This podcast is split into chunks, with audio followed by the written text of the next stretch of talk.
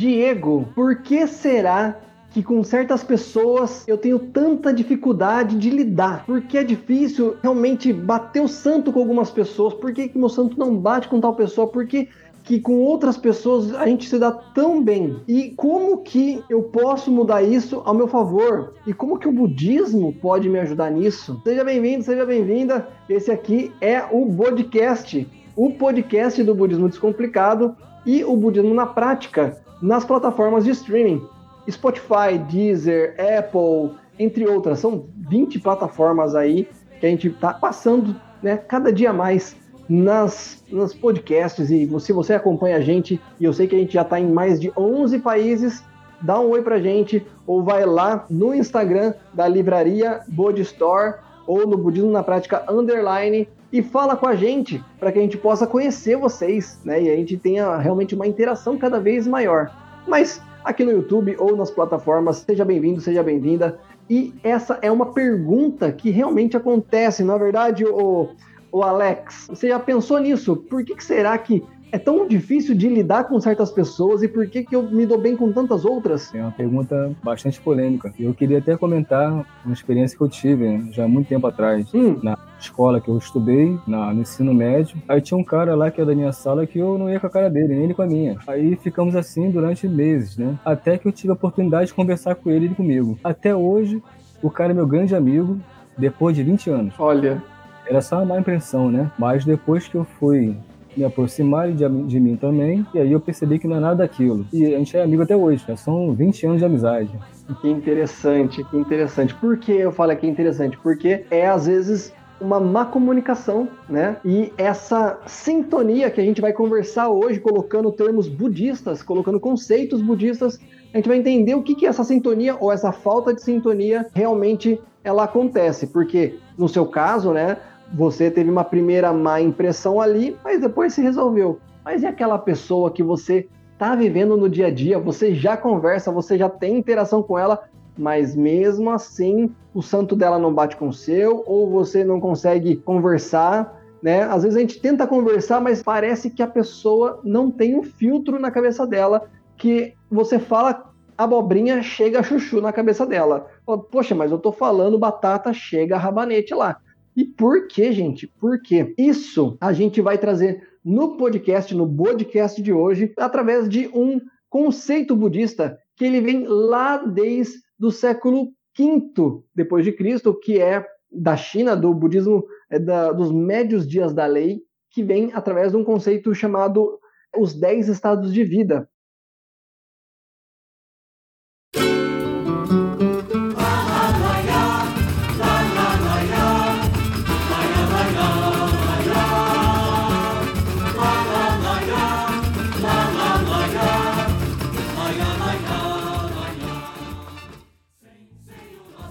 Parte, na verdade, de um conceito maior chamado os três mil mundos no instante da vida. Não vou falar dele completo hoje, vou falar dos 10 estados de vida, que já é uma base muito forte. Esse conceito ele foi explanado pelo Buda Tiantai, o Buda dos médios dias da lei, na China, e ele mudou bastante, radicalmente, o rumo do budismo ali. Porque quando ele, através do Sutra do Lótus, ele explanou esse conceito dos três mil mundos, e a gente vai falar aqui principalmente dos dez estados de vida, ou também chamado de os dez mundos, as pessoas começaram a entender cada vez mais a questão do porquê ela tem aquele temperamento. E esses dez estados de vida, ou esses dez mundos, é justamente isso. São dez estados de temperamento, dez estados de humor, dez estados de espírito que todos nós temos. O Sutra do Lótus ele fala justamente isso, que todos nós temos todos esses mundos, todos esses estados de espírito dentro da gente. E quando a gente se deixa levar, a gente oscila muito entre todos eles, mas se você praticar o budismo, você dá um freio nisso, você pega e consegue dar uma controlada. E isso é onde a gente vai chegar até o fim da nossa conversa, porque esse é o fio da meada. Como, como, como, Diego, como, Alex, que eu pego e uso isso a meu favor? Essa aqui é a pergunta de um, de um milhão de dólares e eu vou dar essa resposta para você, hein? Vamos lá.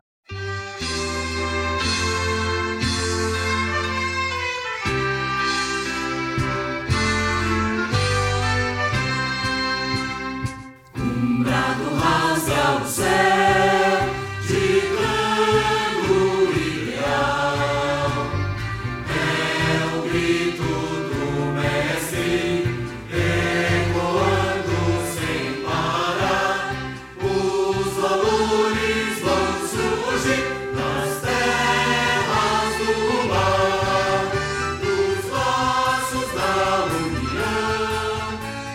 Você ainda não conhece o conceito dos 10 estados de vida, ele mostra, como eu falei, que são 10 estados de espírito, né? 10 estados de humor que você tem. Todos os seres humanos, pelo menos, todos os seres vivos têm esses 10 estados. Porém, quando eu falo mais dos seres humanos, é porque nós temos uma coisa diferente, né? Que nós temos aqui a consciência, a racionalidade. Já os outros bichinhos não têm. Então, realmente, eles nem percebem o quanto eles têm. Eles ficam mais ali numa coisa mais instintiva. A gente vai comentar sobre isso também. Mas nós temos a consciência, nós temos a percepção. E uma vez que nós percebemos, nós podemos identificar. E esse que é o lance, por isso que nós estamos aqui nesse podcast. Vamos lá, são 10 estados de vida. É como se fosse pensar aqui num elevador. Então eu tenho aqui o, o térreo e vou até o décimo andar, tá? Considerando o baixo, realmente o estado mais baixo, mais sofrido e eu vou subindo até que eu chegue no estado mais alto, onde eu consigo ver melhor as coisas. Faz sentido para você? Então vamos lá. Qual que é o primeiro estado de vida? O, o, primeiro mundo é o estado de inferno. A galera não fala aí, né, nos, nas outras visões religio religiosas, justamente, ah, vai para o inferno, vai para o céu, eu vivo o inferno. Realmente, é muito mais, pela visão budista, provado que nós vivemos o inferno ainda em vida do que você esperar que você vai para o inferno depois que você vai morrer. E no conceito budista você vai entender que isso tem, pode até também ter uma ligação, tá? Mas o estado de inferno, ele é o estado mais baixo, mais sofrido de todas as condições de vida. Por quê? Porque é o estado de vida onde você tem total inconsciência dos seus atos, você tem um desrespeito inconsciente, né, mas um desrespeito total à condição de vida, ou seja, à dignidade da vida, e você tem a falta de esperança. Quando você tem a falta de esperança, você está num, num, num, estado de vida, numa condição de vida tão baixa que você não vê solução às coisas que estão à sua volta.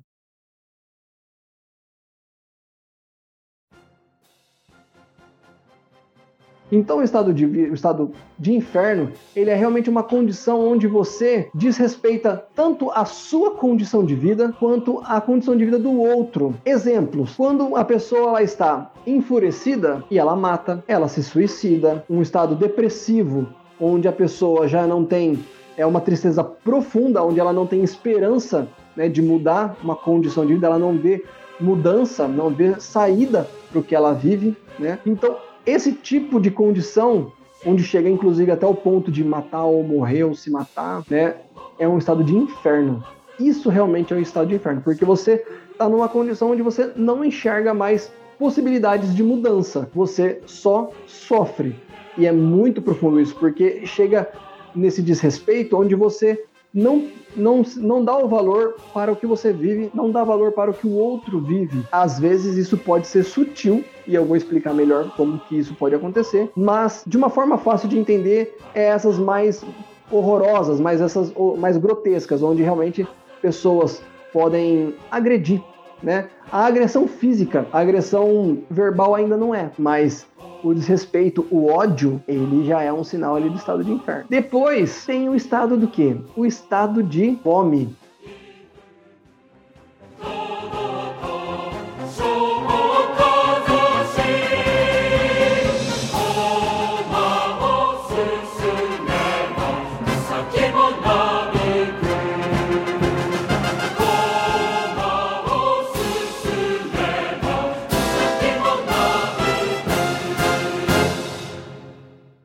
O estado de fome, a princípio, Parece que é somente o quê? Eu ter fome, eu querer comer alguma coisa. Mas o nome ele é mais profundo. Ele está ligado a uma insaciedade espiritual, tá?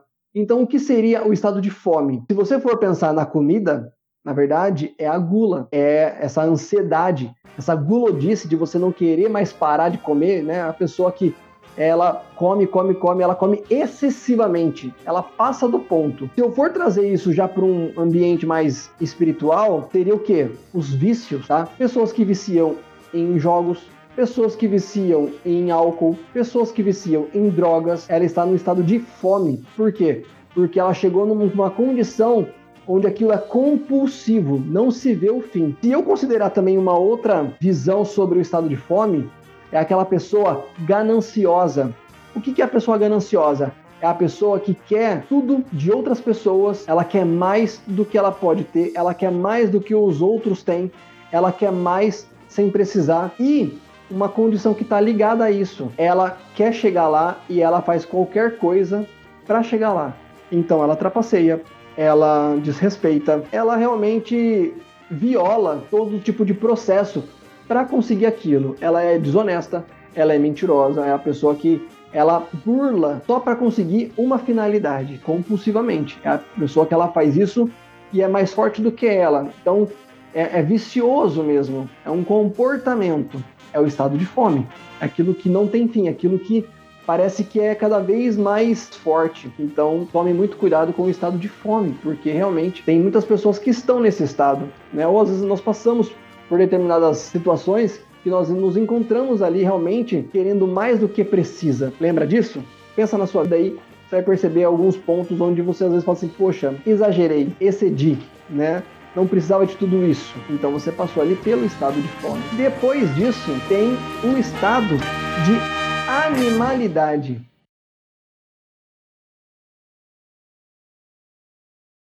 Animalidade é o estado animal, é um estado instintivo. E aqui ele está ligado a coisas fisiológicas, físicas e também comportamentais. Vamos começar aqui pelos fisiológicos e físicos. Estado animal. Então, o que, que nós fazemos instintivamente? O que faz parte do nosso funcionamento do nosso corpo? Xixi, cocô, comida, se alimentar, né? Por realmente por ter fome, né? Porque realmente nós precisamos comer, beber água, sede, fazer amor, né? Ou seja, sexo, é um estado animal, reprodutor. O que mais? Aí já começa a passar mais para os psicológicos ali, né? Então, tem uma condição muito importante que fala que é, o estado de animalidade é você temer o mais forte e oprimir o mais fraco. Como assim, Diego? Por ser um estado emocional, por ser um estado instintivo, pode perceber, às vezes, você vê, seja na sua casa, seja no, no ambiente que você está, você tem, de certa forma, mais facilidade de brigar com algumas pessoas, mas com outras pessoas, você dá uma recuada. Por quê? Porque de alguma forma você teme aquela pessoa que você dá uma recuada, ela te gera ali uma, um impacto visual ou um impacto primitivo mesmo. Você sente que aquela pessoa, de alguma forma, ela é mais forte que você. Já o outro, se você tem uma, uma propensão a brigar mais com ela, você inconscientemente já acha aquela pessoa mais fraca, né, de um estado animal. Então você tem, você conhece mais os pontos fracos daquela pessoa. Já uma outra pessoa ali que você teme, talvez você não conheça os pontos fracos ou você até perceba que você tem mais pontos fracos que ela. E aí você dá aquela recuada. Então, o estado de animalidade, ele dá justamente essa condição de temer o mais forte, oprimir o mais fraco e agir instintivamente de acordo com o que você tem ali de primitivo no seu, no seu corpo, na sua vida, e você precisa para sobreviver. Isso é o estado de animalidade. Então, por exemplo, falando aqui de oprimir, de, de temer, né? Às vezes no trabalho, tem gente que morre de medo do chefe, na é verdade? Porque de certa forma ele pode fazer o quê? Pode mandar você embora. Ou você tem medo de perder o emprego, independente do chefe. Ou você é chefe e às vezes, né, algumas pessoas que são chefes oprimem, né, ou abusam, né, abusam assim, né, de forma algumas humilham, algumas, enfim, né, é, aproveitam demais da, da, bondade dos funcionários, né, exageram ali no, no ponto, e a pessoa que está ali de funcionário, poxa, estou precisando desse emprego tal, e ela sucumbe, né, a, a isso. É uma relação ali de estado animal, porque tem uma condição ali onde um está em cima, o outro está embaixo, tem uma força que movimenta aquela relação ali, tá? Já, né, quando nós estamos na, na família ou amigos tal, a mesma coisa. Existem pessoas que o santo não bate, mas nessa relação que o santo não bate, tem pessoas que estão mais quietas, tem pessoas que são as mais agressivas, né? Aquelas pessoas mais briguentas, né? Por quê? Porque de alguma forma, naquele contexto social, ela tem uma postura, ela tem uma, uma soberba, ela tem, ela se sente mais empoderada e ela sabe, ela sente quem ela consegue oprimir de certa forma. E já a pessoa que tá né, numa posição mais baixa ali, ela tá se sentindo assim. É o estado de animalidade. E assim, todo mundo tem o estado de animalidade, porque faz parte dos 10 estados. Então você pode perceber, todas as pessoas elas passam por isso. Elas temem algumas pessoas e oprimem outras, tá? Pode perceber. Às vezes é uma coisa simples, às vezes é o pai com o filho, às vezes é o filho com o pai, ou com a mãe, ou com o irmão, ou com o cachorro, na verdade. Você tem um cachorrinho, um gatinho ali, você é o dono dele, então, né, você tem uma, uma posição superior ali, onde você consegue educar, regrar e assim por diante. Esse é o estado de animalidade, tá? Depois, nós temos ali, então, o estado de ira.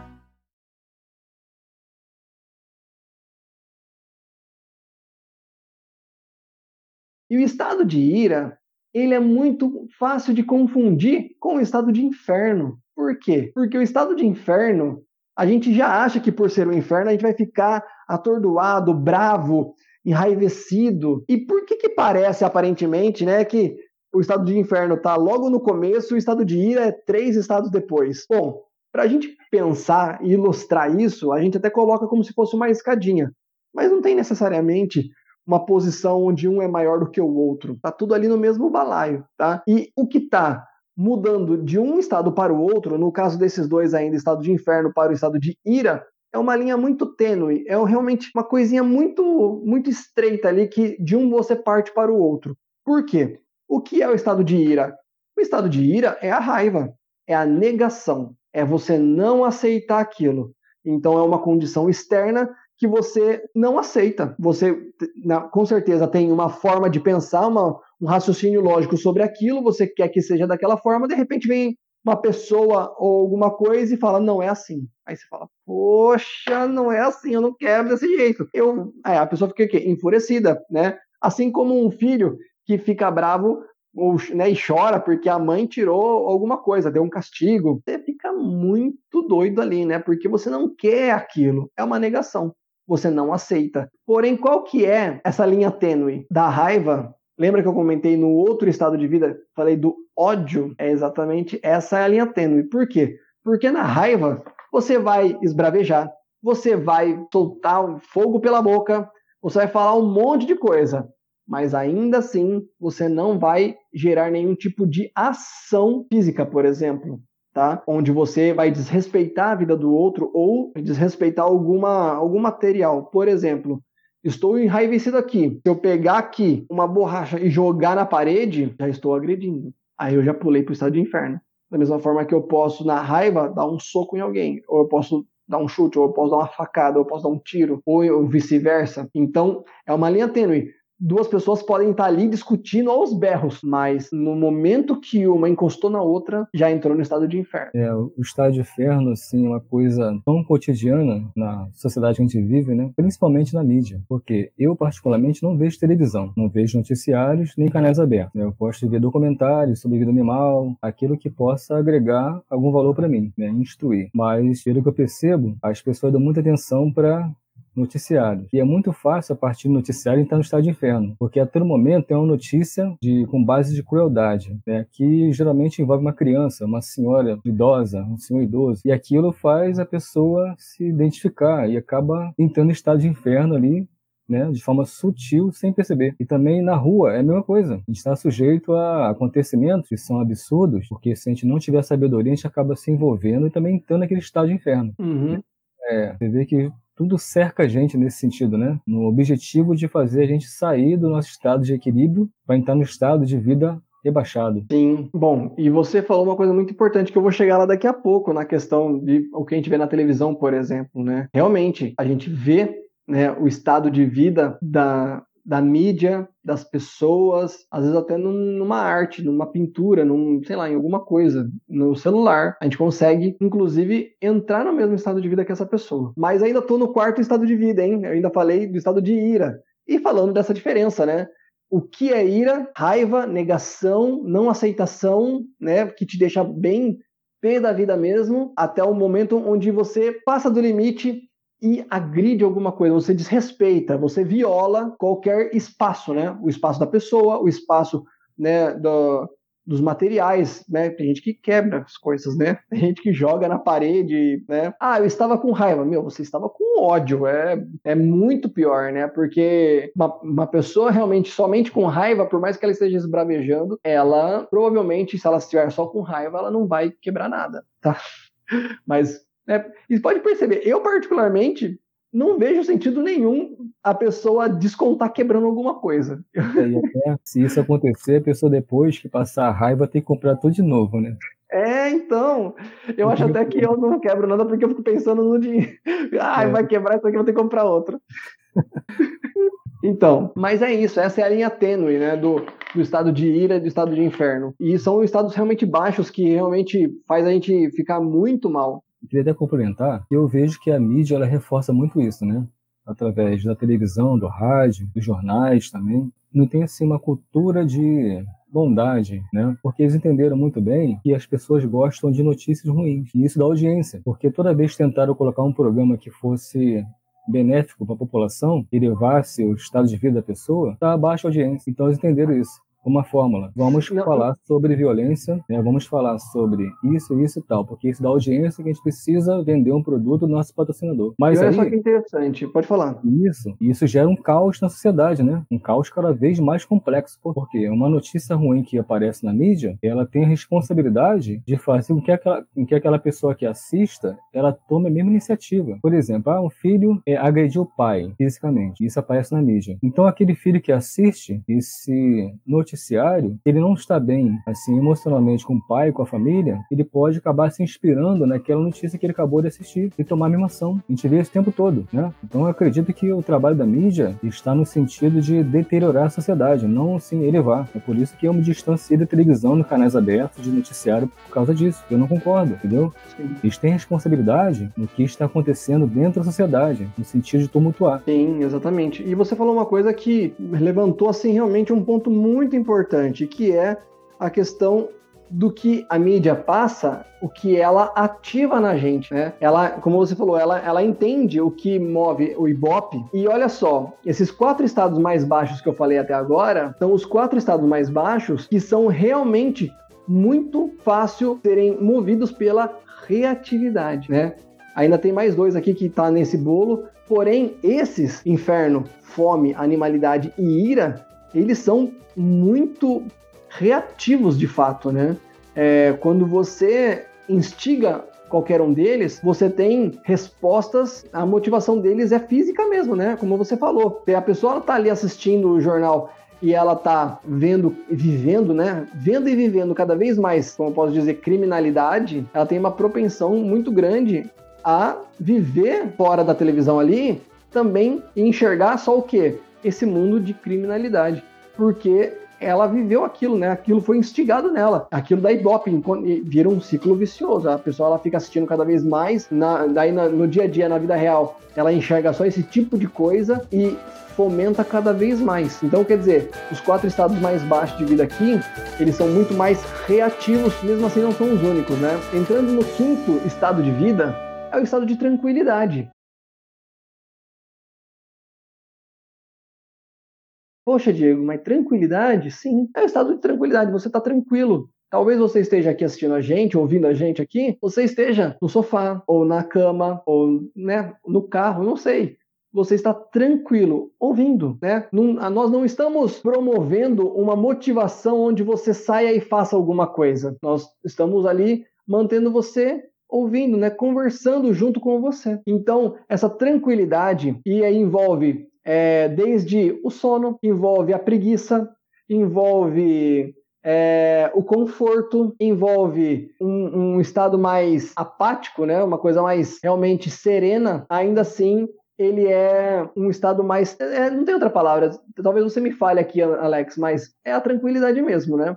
Você está realmente muito mais ali é, sem reatividade, sem muita ação. É né? um estado mais é, parado. Porém, ele ainda faz é parte. É natural do ser humano, né? Que é tranquilidade. Tranquilidade. É natural. Sim. E se, o, se, a pessoa perceber, ela está no equilíbrio dela, né? Porque do contrário disso é desequilíbrio. Quer dizer, ansiedade, Sim. insegurança, medo é desequilíbrio. A tranquilidade mas... é aquilo que todo mundo deve vivenciar todo dia, constantemente, então. mas infelizmente não é assim, né? Então, mas tem, tudo tem o lado bom e o lado ruim, né? Que nem eu falei. Parte ruim, por exemplo, de muita tranquilidade é a preguiça. É uma pessoa procrastinadora. É uma pessoa que ela deixa as coisas ali, porque, como você falou, é uma coisa do ser humano. Nós, como seres humanos, como Homo sapiens sapiens, né, como evolução do homem, nós viemos ali né, do homem da caverna e ao longo de milhares, milhares, milhares de anos, qual foi a evolução, mas que ainda tem resquícios daquela época que o ser humano tem? O ser humano, o cérebro do ser humano, o corpo,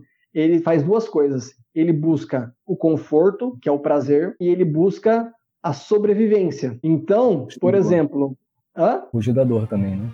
É, fugir da dor. Hum. Então, a sobrevivência, ele foge da dor e né, guarda a energia, e é a tranquilidade. Se você se mantém muito nesse estado, você realmente deixa de agir para com o que você deseja no seu dia a dia, porque você está numa zona de conforto muito sólida. E isso, como eu falei, tem o lado bom e o lado ruim. Até certo ponto, lógico, você busca o conforto, mas se você se instala nesse conforto e você se priva de qualquer tipo de dor, né? E dor, seja psicológica, seja de mudança, seja é, física, óbvio, né? Ninguém quer sentir dor física, mas você, se você simplesmente se privar de todas elas, você só vai ser um, uma vida ali, uma planta no, no mundo, tá? Você não vai fazer nada. Isso, você não vai produzir nada. Oi? O que fortalece nosso caráter como ser humano são os momentos de dores, são as dificuldades, né? Desafios que a gente enfrenta. Isso nos fortalece é, para viver com sabedoria. Sim. Agora imagine se você nunca tivesse uma frustração na vida e aí teria que tivesse que enfrentar o mundo nessa condição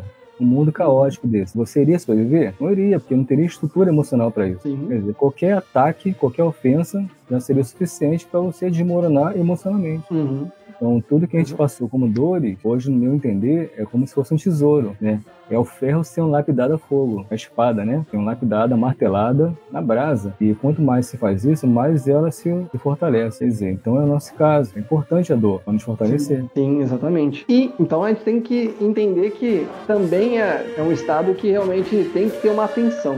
E depois dele, o sexto estado de vida, né? E tá subindo cada vez mais, é o estado de alegria.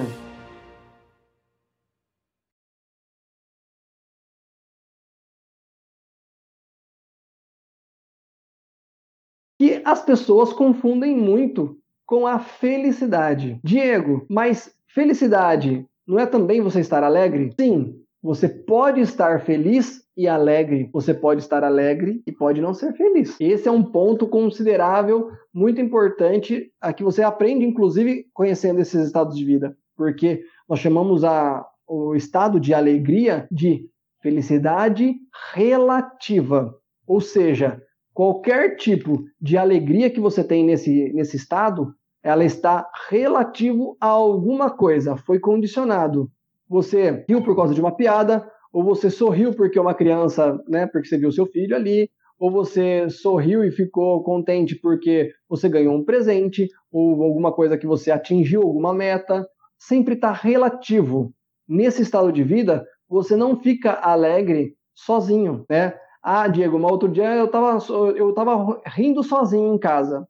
Tá, com certeza você estava pensando em alguma coisa, você lembrou de uma piada, você lembrou de algum momento, e você deu aquela. Né, você riu ali sozinho, né? Pode ser um, um sorriso de, de realmente de felicidade, pode ter sido um sorriso de lembrar de uma coisa engraçada, mas foi relativo a alguma coisa, tá? E você sabe, né? Várias pessoas é, são muito sorridentes e pode perceber, não sei se você já viveu isso, mas às vezes eu já passei por isso. Ah, mas você você ri muito, você sorri muito. Daí a pessoa fala: Não, mas eu tô rindo de nervoso, eu tô rindo de vergonha, eu tô rindo porque é a minha forma né, de expressar esse sentimento, né? Uma coisa meio compulsiva. Ou seja, a, a, risada, né, que é o estado de alegria, de euforia, ele tá condicionado a alguma coisa, né? Nunca tá sozinho. Essa alegria geralmente é muito provisória, porque eu posso citar como exemplo é quando a gente ganha algum presente, a gente queria muito, não só na fase adulta, mas até na infância. E aí, passando o tempo de posse desse presente, semanas, talvez até dias, aquele presente não tem mais tanta importância pra gente. Uhum. Quer dizer,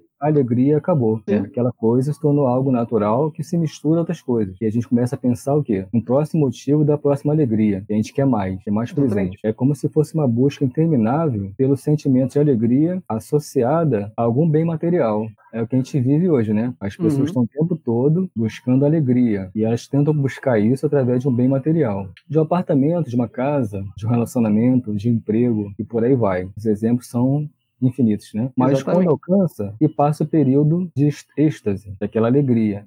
E aqui é o próximo. Isso não para, é quase que infinito. Agora, a felicidade é uma coisa bem diferenciada, né? Dessa alegria provisória, sim, relativa. Exatamente, porque ela não está condicionada a nada, né? Externo, né? Externo, exatamente, externo. A felicidade é uma condição interna. Você o seu externo pode estar um caos, mas dentro de você está no paraíso. Isso é felicidade. Mas vamos chegar lá, calma. Você está tá dando spoiler da coisa aí, Alex. Espera um pouco, né? A gente está no sexto estado de vida ainda, que é o estado de alegria. Mas sabe o que é a maior característica? A gente chegou no sexto. E não é porque são dez que eu tenho cinco ruins e cinco bons. Na verdade, todos têm o lado ruim, todos têm o lado bom. Na verdade, tem um que tem, só tem lado bom, né? Mas, mas a maioria tem esses dois lados e não se divide também 5 e 5. Na verdade, para você meio que considerar bom e ruim assim, você considera os seis primeiros que são esses, tá? E depois vem quatro caminhos melhores ali, quatro estados de vida melhores. Por quê, Diego? Todos esses que eu falei para você, né? Eu falei dos quatro piores ali, depois ainda agora a gente falou de tranquilidade e alegria. Mas na verdade, embora pareça que o estado de alegria e tranquilidade são bem diferentes dos outros estados que é reativo animalidade, inferno, ira, fome. Na verdade, todos eles fazem parte do mesmo conceito interno ali chamado samsara, tá? No budismo Nichiren a gente quase não usa, a gente não usa essa palavra, mas é falado pelo Nichiren como seis maus caminhos, tá? Por quê? Porque são caminhos do sofrimento. São caminhos onde até o estado de alegria, como a gente estava falando agora, de felicidade, né, uma provisória, uma felicidade condicionada a alguma coisa, tudo aquilo que a gente falou dos outros estados de vida, né, dos outros estados mais baixos, são condicionados também a alguma coisa. Então, são sofrimentos ou até prazeres seculares. Como assim, Diego? São prazeres ou sofrimentos que não têm um fundamento espiritual, não tem uma busca interna, como o Alex falou agora há pouco, tá? Mesmo você no estado de alegria, você ainda assim não está numa busca interna. Você pode estar vivendo muito bem, mas você está fazendo ainda tudo aquilo ali dentro de um ambiente, de uma vibe, de uma vida totalmente secular, de uma vida totalmente reativa. Esse samsara, esses seis mundos né, mais baixos, esses seis caminhos maus, eles são condições totalmente reativas, tá? Seja a tranquilidade, seja a alegria, seja o inferno, fome, animalidade, ira, tudo está condicionado a alguma coisa, a alguém. Ou seja, vem uma informação externa, vem uma motivação externa que me motiva, né? Me, me move a fazer alguma coisa. Eu sou praticamente um produto eu sou uma reação diária, cotidiana das coisas que me acontecem. Aí eu tava conversando com o Alex antes da nossa gravação e a gente tava comentando o seguinte, né? Poxa, mas tem pessoas que vivem muito bem, Diego. Tem pessoas que são pessoas assim, muito bem de vida, tranquilidade e tal. E Poxa, mas ainda assim elas são condicionadas às coisas? Sim, porque elas não estão vivendo realmente com essa com esse mundo espiritual interno. E o que acontece? Nesse seis maus caminhos, como a gente já conhece a lei de causa e efeito, eles estão muito mais reacionários, eles estão reativos e toda a existência que a pessoa ela tem é produto de uma reatividade. Ela pode ter vivido essa vida muito boa, né? Aparentemente financeiramente, né, com ganhos materiais, tal. Porém, ela ainda assim, ela não criou causa para que ela possa evoluir espiritualmente. Significa que numa próxima existência ela vai voltar para a mesma condição de vida. Ela vai continuar vivendo ainda mais nessa roda, né, que é de sofrimentos ou prazeres seculares, tá? Por quê? Porque esses seis estados de vida mais baixos, eles são reativos. O ambiente influencia o seu modo de, de viver, de pensar e de agir, mas não para por aí. Depois, se você conseguir controlar isso e buscar uma medida de mudança para a sua vida, você começa a subir mais ainda esses degrauzinhos dos 10 estados de vida e você tem mais quatro estados para você atingir e ter uma mudança total na sua vida. Quando você sai do estado de alegria e sobe o primeiro degrauzinho ali, entra nesses quatro é, caminhos melhores aí, você acessa primeiro o estado de erudição.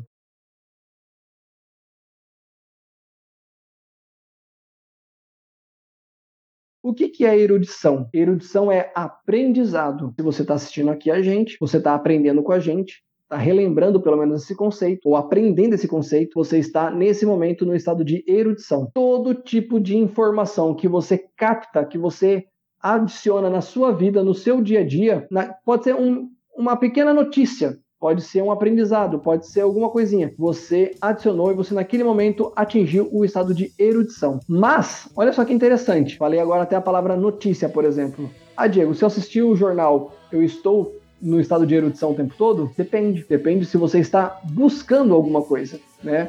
Tem pessoas que usam a televisão como se fosse um. igual o cachorro assim, olhando a máquina de, de assar o frango, né? Fica ali, não pensa em mais nada, né? Só quer comer, por exemplo. Tem gente que assiste televisão desse jeito, né? A mídia realmente trabalha, como você falou, Alex, para que a gente possa ficar preso ali, né? Preso, preso, preso ali olhando. Mas tem gente que gosta de ler o jornal ou assistir algumas notícias para quê? Para aprender quais são as novidades do dia, quais as novidades políticas, quais as mudanças, qual a mudança na economia. Então, esse tipo de informação, naquele momento, aquela pessoa ela está buscando informação. Quando você está aberto para receber informação, significa que existe uma intenção.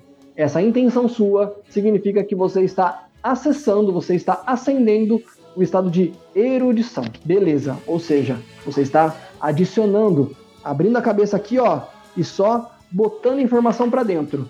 Mas a gente sabe, né, e se você não sabe, vou dar um toque para você, nem sempre colocar informação demais na cabeça significa que, que ajudou muita coisa. Né? Tem gente que tem livros e livros decorados, mas não sabe muito bem o que fazer com aquilo, na é verdade? Então isso significa que realmente não é o suficiente. E justamente quando você conecta os pontos, aí sim você saiu da erudição e foi para mais um estágio. Você foi para o estado de absorção.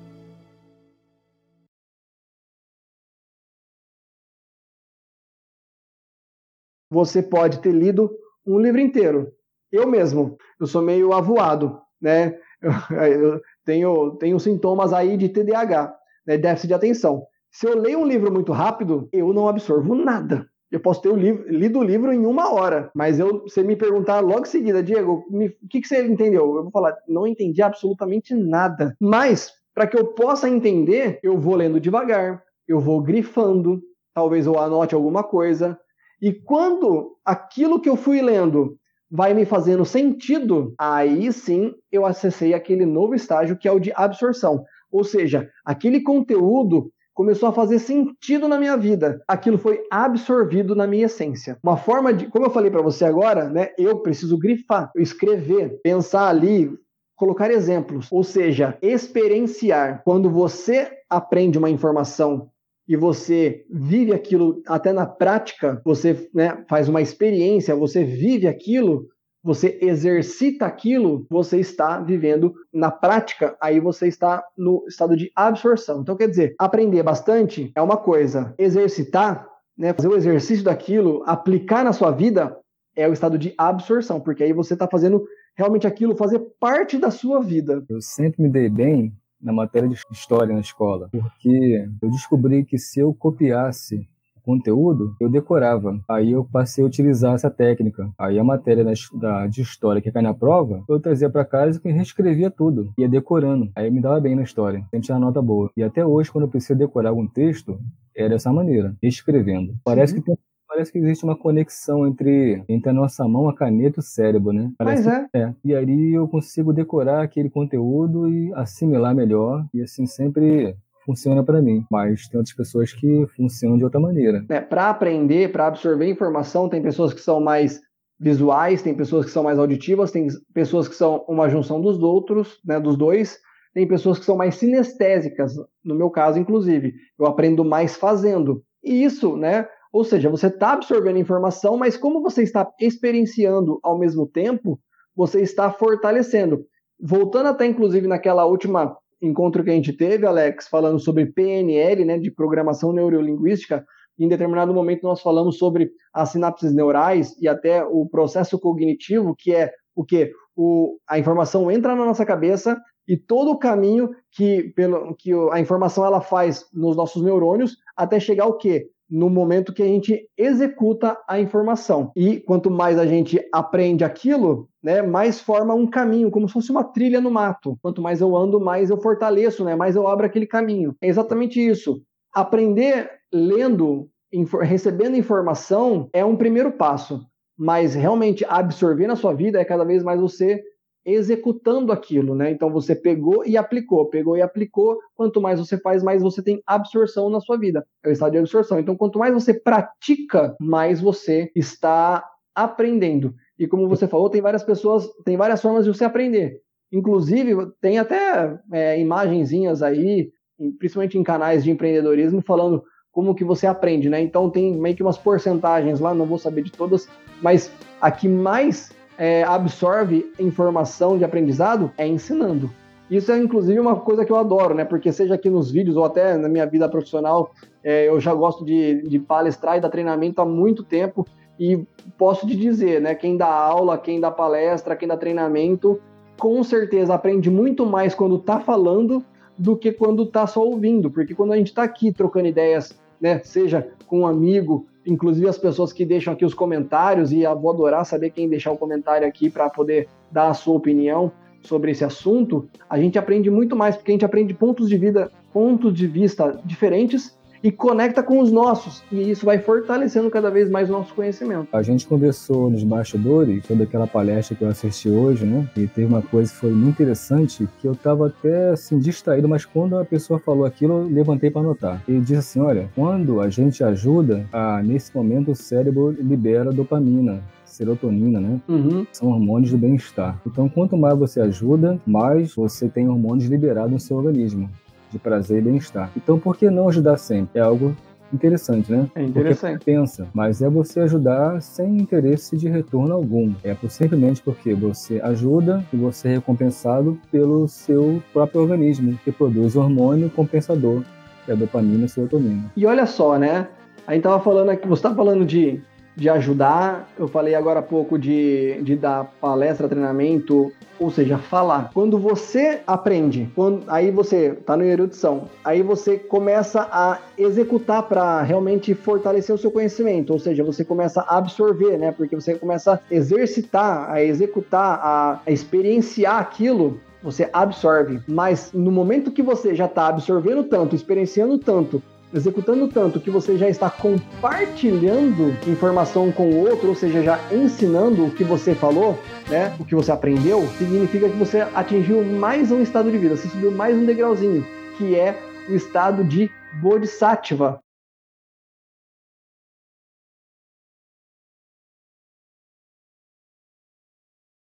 O que é o estado de Bodhisattva? Bodhisattva é uma palavra né, que foi retirada ali justamente de quando o Buda atingiu a iluminação. Quando ele atingiu a iluminação, ele estava meditando sobre, né, embaixo de uma árvore, uma figueira chamada árvore Bodhi. E ele demorou algumas semanas para ele atingir a iluminação. Só que não foi no último dia da, da meditação que ele atingiu a iluminação, foi no meio do processo. E ele chegou na compreensão. Só que ele falou o seguinte: e agora? O que, que eu faço com isso? Ele refletiu mais um pouco e aí ele teve a conclusão. A conclusão dele foi o quê? Vou ensinar. Ou seja, vou propagar toda essa, toda essa compreensão. Então, Bodhi, de árvore Bodhi, de iluminação, de propagar Bodhisattva, a pessoa que propaga, a pessoa que busca o caminho da iluminação, né? ensinando. Então, tudo que você, de alguma forma, quer passar, quer propagar, quer compartilhar com alguém, nesse momento você está no estado de Bodhisattva. Diego, Olha só que legal essa notícia que eu fiquei sabendo, Bodhisattva. Sabia que tal coisa, tal, tal, coisa? Bodhisattva. História. Sabia que né, 500 mil anos atrás, né, você está compartilhando uma coisa que você aprendeu, fez sentido, e agora você está compartilhando Bodhisattva. De você ensinar uma pessoa a recitar o Nam-myoho Renge-kyo é basicamente estado de Bodhisattva também. Com certeza, com certeza. É nesse estado que você está quando você está ensinando o Nam-myoho Renge-kyo. E volto e vou pegar um ponto aí que você falou, né? Juntando com o que eu estava falando, é, é quando você entende, você já experienciou, aí você ensina. Dificilmente uma pessoa ensina o Nam-myoho Renge-kyo, por exemplo, sem saber o que ela está falando, sem saber o que ela está fazendo, ou no mínimo, sem saber o que ela sentiu ao recitar Nam-myoho Renge-kyo. A pessoa que está ensinando o Nam-myoho Renge-kyo, alguma coisa ela teve, ou uma experiência né, de sentimento ali com a prática do mantra, ou a coerência do funcionamento de toda aquela lei, ela entendeu e aí ela está compartilhando com alguém. E aí ela, né, ela propaga também o Nam-myoho Renge-kyo. Com qualquer coisa assim, você não vai conseguir falar de alguma coisa que você não sabe, que você não que não fez sentido para você. Se eu pegar e falar para você agora, meu, fala para mim sobre balística, uma matéria de física. Se você não sabe, se você não leu, se você não entendeu, você não faz nem ideia do que, que é, você não vai me explicar. Você vai ter que ler erudição. Você vai ter que entender mais ou menos absorção. E na hora que você conseguir entender, você propaga. Eu vi um, uma pessoa falando uma coisa outro dia que achei muito legal, que é um exemplo muito interessante sobre explicar. Ele falando assim, ó, se você não conseguiu resumir, ou seja, se você não conseguiu falar para uma criança o que significa tal coisa, você não sabe explicar. E se você conseguiu, você explicou muito bem, porque se uma criança entendeu, você está explicando muito bem já. Então, se você conseguiu explicar muito bem, significa que você entendeu já muito bem. Você já chegou na absorção, né? E você está explicando para que essa pessoa aprenda e absorva também, tá? Sobre a propagação do Daimoku, para uma pessoa e se essa pessoa não perceber uma emoção em você, uma convicção, um brilho nos olhos, de nada adianta, né? Porque ela acaba não se impactando por aquilo. Geralmente, uhum. impactam mais pela emoção que a gente transfere, é pela nossa emoção, Sim. né? A maneira que a gente se comporta, como fala, leva a informação. É através daí que a pessoa se se convence que realmente aquilo é bom, que ela deve fazer. Mas se houver ausência de toda essa emoção, fica difícil a gente atingir o coração da pessoa, né? Com certeza. É por isso que é importante você estar tá realmente sentindo aquilo, porque palavras, palavras você pode, até um papagaio fala, mas se não tem propósito, se não tem um entendimento, uma coerência, né?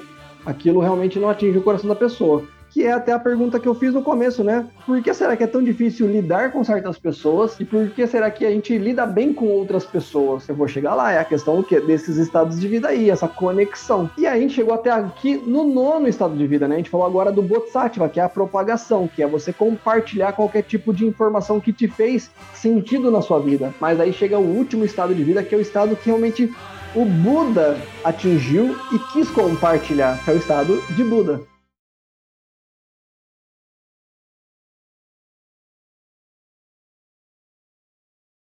Muita gente que não conhece o budismo, não conhece os dez estados de vida, fala do céu e do inferno. Outras religiões falam do céu e do inferno como se fossem coisas externas, coisas depois dessa vida, mas não. O céu e o inferno estão aqui, ou seja, em mim, em você, e está agora. É como você vive, é como você interpreta, é como você enxerga. E no caso, céu é uma figura né, de linguagem para o quê? O estado de Buda, essa compreensão voltando naquele ponto onde a gente estava falando do estado de alegria, que nem sempre a alegria ela contém a felicidade, mas a felicidade também contém a alegria, significa que no estado de Buda eu tenho realmente uma tranquilidade, uma serenidade, uma certeza, ou seja, uma felicidade tão grande que nada me abala, porque eu tenho consciência daquilo, eu tenho consciência, eu tenho controle o controle emocional do que? De como eu vou reagir àquilo. Eu percebo o que está acontecendo na minha vida, eu percebo que eu estou passando, seja coisa boa, seja coisa ruim. E quando eu percebo, eu tenho esse controle, ou seja, eu sei como eu vou me comportar perante aquilo.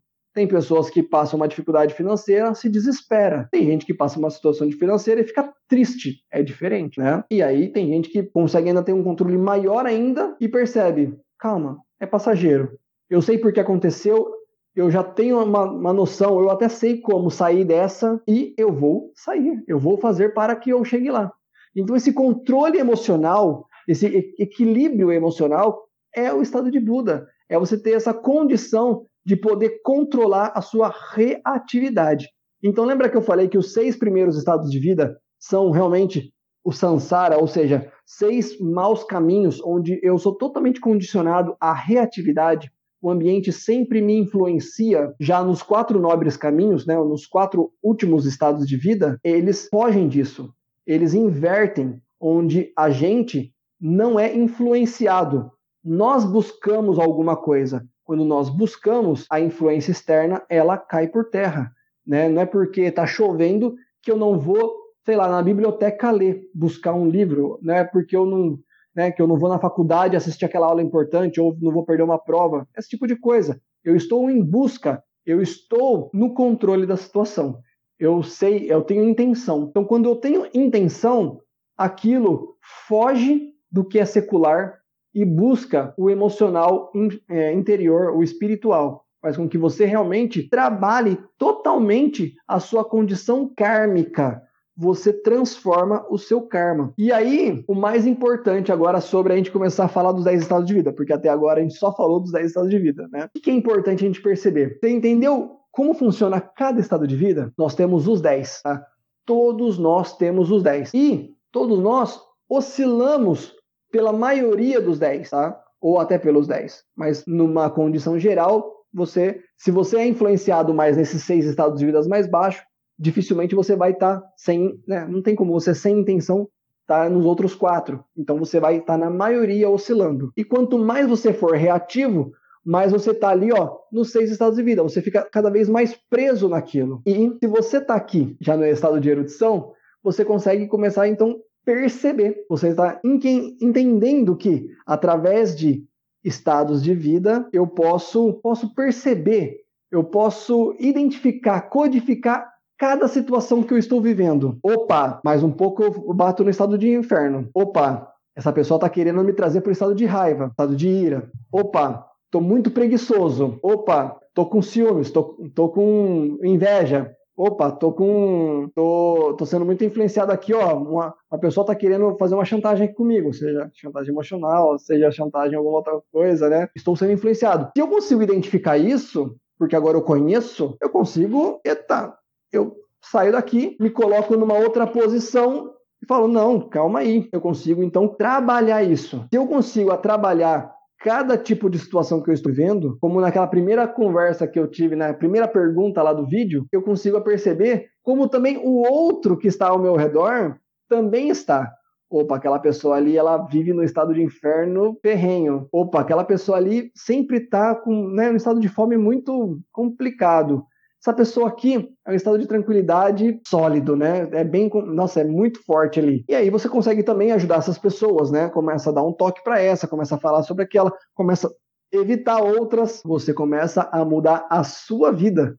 Você começa a fazer o quê? A transformar o seu karma, porque você muda a sua reatividade. Você imperceptivelmente, né, tá saindo desses estados mais baixos de vida e tá se mantendo cada vez mais. Porque quando você não tem noção disso, todos nós, mesmo oscilando por todos esses estados de vida, nós temos geralmente através do karma uma condição de vida base, ou seja, uma tendência kármica, uma tendência de estado de vida. Você pode perceber, tem pessoas que são mais tendenciosas a viver depressivas ou estado de inferno, ou pessoas que são invejosas demais, né? pessoas que são muito instintivas, impulsivas, pessoas, né? Enfim, você percebe qual é a vibe de cada pessoa, ou seja, qual que é a base ali kármica, a base de estado de vida que ela tem, e a sua também. Então, qual que eu estou hoje? Qual que eu tenho sido mais? Coloca aqui, quem estiver assistindo, comenta aqui, qual é o estado de vida que você mais se identifica ser o seu mais tendencioso? Eu, muitas vezes, muitas vezes me vejo no estado de fome. Eu tem uma, uma certa é, impulsividade na comida. Então eu tenho que trabalhar muito isso. De verdade, eu tenho que trabalhar muito, porque senão eu já tô querendo comer alguma coisa, já tô. E eu, nossa, muito. Esse então. Eu venho mantendo um estado de tranquilidade. É. Tranquilo. Não tô procrastinando, não, tá? Mas olha, agora você me fez lembrar de, uma, de um ponto importante, que é o segundo passo de eu entender os 10 estados de vida. Lembra que eu falei que os 10 estados de vida ele faz parte de um conceito maior, que são os 3 mil mundos? Parte desses 3 mil mundos é eu entender que dentro, né, eu tenho 10 estados de vida. Dentro de cada um, eu tenho os 10 estados de vida também. Aí vira uma soma, né? Que se eu tenho 10 estados de vida e dentro de cada um eu tenho os 10 estados de vida de novo, então aqui já são 100 estados de vida. Significa que numa, numa condição geral, eu vivo dois estados de vida ao mesmo tempo. Um condicionando o outro. Quer ver como é fácil entender isso? Por exemplo, você está. Por exemplo, eu também sou uma pessoa muito tranquila, mas impulsiva na comida, entendeu? Então eu tenho um estado, eu tenho uma, um estado de fome aguçado, mas eu não fico nervoso e enraivecido nem nada. Eu tô tranquilão, mas tô querendo comer, entendeu? Então, é o estado de fome com o estado de tranquilidade, ou, né, o que é mais tendencioso vira primeiro. Então, ou eu sou mais tranquilo, impulsivo, ou eu sou mais alegre e impulsivo, ou eu sou uma pessoa alegre e ordinária. Eu sou uma pessoa, eu sou uma pessoa, por exemplo, essas pessoas do crime são pessoas que aparentemente, né, são contentes em matar, são contentes em roubar, são contentes em, em fazer estelionato ou, né, ou qualquer outra coisa assim. Ela tá no estado de inferno porque ela tá desrespeitando a vida do outro, mas às vezes ela tá tranquila, às vezes ela tá fazendo isso numa tranquilidade, às vezes ela tá fazendo isso alegre. Consegue entender isso? Às vezes ela tá fazendo com raiva, mas às vezes não. Então, Dentro do estado de inferno, existe até o estado de Buda. Assim como no estado de Buda, existe até o estado de inferno. Esse eu confesso que é mais difícil de entender essa similaridade. O que, como que encaixa o estado de inferno dentro do estado de Buda? Mas Tiantai e Nichiren Daishonin já disseram que tem. Então, dentro dos outros, eu consigo entender melhor.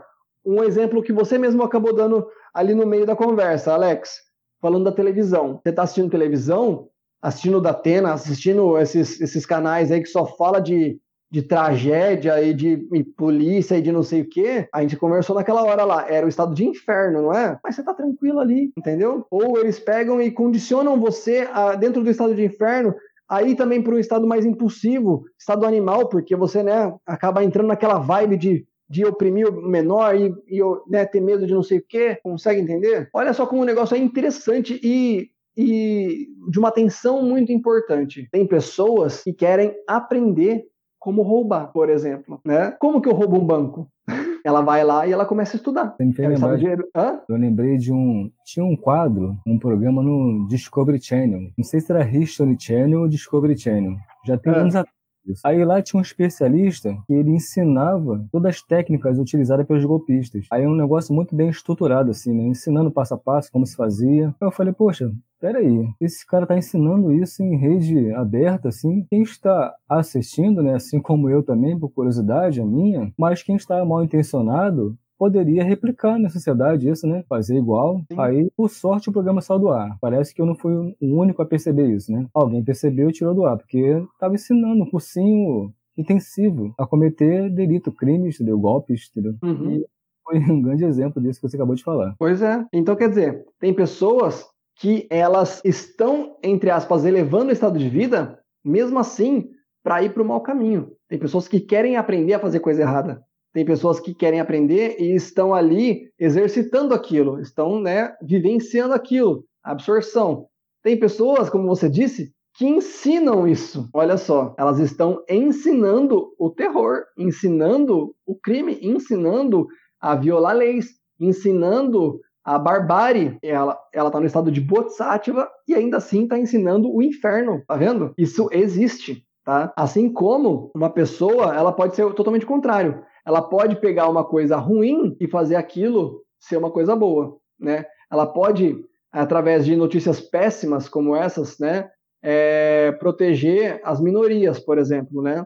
Falando nas redes sociais e criando né, movimentos né, contra racismo, contra é, LGBTfobia, enfim, entre outros, né?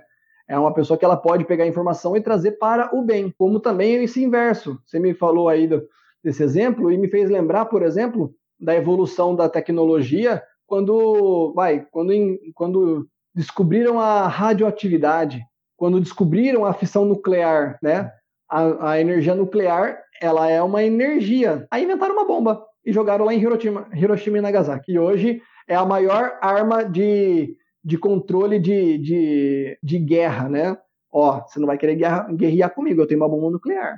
Essa aqui destrói um país inteiro, essa aqui destrói um mundo inteiro, entendeu? É pro mal, né? Assim como a radioatividade, né? Inventaram o raio-x, por exemplo, né? Que hoje, pô, você tá mal, quebrou um osso ou qualquer coisa, você vai lá e tira uma chapa, né? E foram coisas usadas também para o bem, mas as pessoas também usaram coisas para o mal. Então, tudo isso é como você leva seu estado de vida para que você possa usar a sua intenção. Isso, de cada estado de vida ter também os 10 estados de vida e você movimentar isso através da intenção, a gente chama de possessão mútua dos 10 estados de vida. Tá? Por isso é tão gostoso você aprender sobre isso, para você aprender qual é o seu estado base, qual é a condição que você mais vive, qual é a intenção que você usa o seu estado de vida, para que, que você quer usar, para qual é a influência que você exerce no ambiente que você vive, ou ao contrário, qual é a influência que você recebe né, com mais força no seu dia a dia, que move o seu karma, ou seja, que move as suas ações e reações e que fazem e disso o seu futuro e trabalham diretamente com a sua felicidade. Será que você realmente é uma pessoa feliz? Então, dentro do budismo Nichiren, nós temos aqui a oração, o mantra, o Nam-myoho Renge-kyo. Quando nós recitamos o Nam-myoho Renge-kyo diante do Gohonzon, principalmente, né? Você tem uma você tem a oportunidade, você tem a intenção literal de buscar mudança para as coisas que você vive. Geralmente sofrimentos ou algumas ajustes, na verdade, para você cada vez mais subir degrauzinhos ali da sua vida e ter cada vez mais uma condição de vida naqueles quatro nobres caminhos, naqueles quatro estados de vida mais altos, onde você não é influenciado pelo ambiente com força. Você está buscando alguma coisa, então você já está deixando de ser influenciado e você está automaticamente, porque se você não está sendo influenciado, você está então agora influenciando. Qualquer ação sua vai mudar o ambiente. Às vezes, só com exemplo. Aqui em casa, se você, né, você na sua casa, se você é uma pessoa que está mais ali ociosa e você tem uma criança perto de você, qual o exemplo que você vai dar de uma pessoa ociosa? Se você é uma pessoa que lê bastante, lê livros, qual o exemplo que você vai dar para sua criança? De leitura. Se você é uma pessoa que está muito no celular, qual o exemplo que você vai dar para sua criança? De ficar usando o celular, cada um para o seu objetivo, né? A criança usa mais para joguinho, tal, o YouTube, ficar vendo muito videozinho. Então, quando você não não é influenciado, você não deixa o ambiente domar a sua reatividade, você já está tomando um passo para que o ambiente ele, ele sinta o efeito do, das suas ações. É um efeito direto e trazer essa consciência para você é o ponto essencial do budismo, né? Então, como que eu lido melhor com as pessoas? Entendendo o estado de vida que eu estou, entendendo e percebendo o estado de vida que o outro está, percebendo o quanto eu posso mudar e quanto posso impactar na vida do outro. E assim eu faço do budismo, dessa prática do Namyo Horenge Kyo, que eleva meu estado de vida, que muda ali minha, as minhas ações e reações, que muda o meu sentido da vida, que muda o meu futuro e influencia positivamente, aí com certeza, positivamente para todos que estão ao meu redor, porque eles também vão ter uma intenção positiva através das minhas influências. Faz sentido para você? Se você acha que faz sentido, coloca aqui, comenta aqui, por favor. Né, esse tema, na minha opinião, eu gosto, é um dos meus conceitos budistas mais legais, porque me caiu muitas fichas cada vez mais que eu fui aprendendo sobre os 10 estados de vida. Então eu sempre olho assim as pessoas e olho para mim e eu falo, oh, essa pessoa tá assim, eu tô assim, e vamos mudar tal coisa aqui. Vou dar uma mudada aqui para lá, e isso vai. Você vai quase que jogando um xadrez da vida, porque você tem esse controle. Então, entra nessa também, né? Aprende a usar a seu favor as ferramentas que o budismo te dá e realmente você conseguir cada vez mais chegar nesse estado de serenidade, dessa tranquilidade, desse controle emocional para que você realmente molde a sua vida de maneira muito feliz, tá? Quer falar alguma coisa, Alex? Eu queria comentar que o link do meu canal no YouTube vai estar aqui na descrição, né? É, Diego? Sim, senhor. E para as pessoas também se inscreverem no canal. E eu peço que você que está nos assistindo aqui, deixe seu like no canal do Diego E também se inscreva se não se inscreveu até agora. E também lembrando que meu Instagram é o Budismo na prática underline do Diego é Livraria Bod Store. Isso aí, segue a gente lá. Gente, muito obrigado. Da nossa parte é só e tchau, tchau. Até o próximo episódio.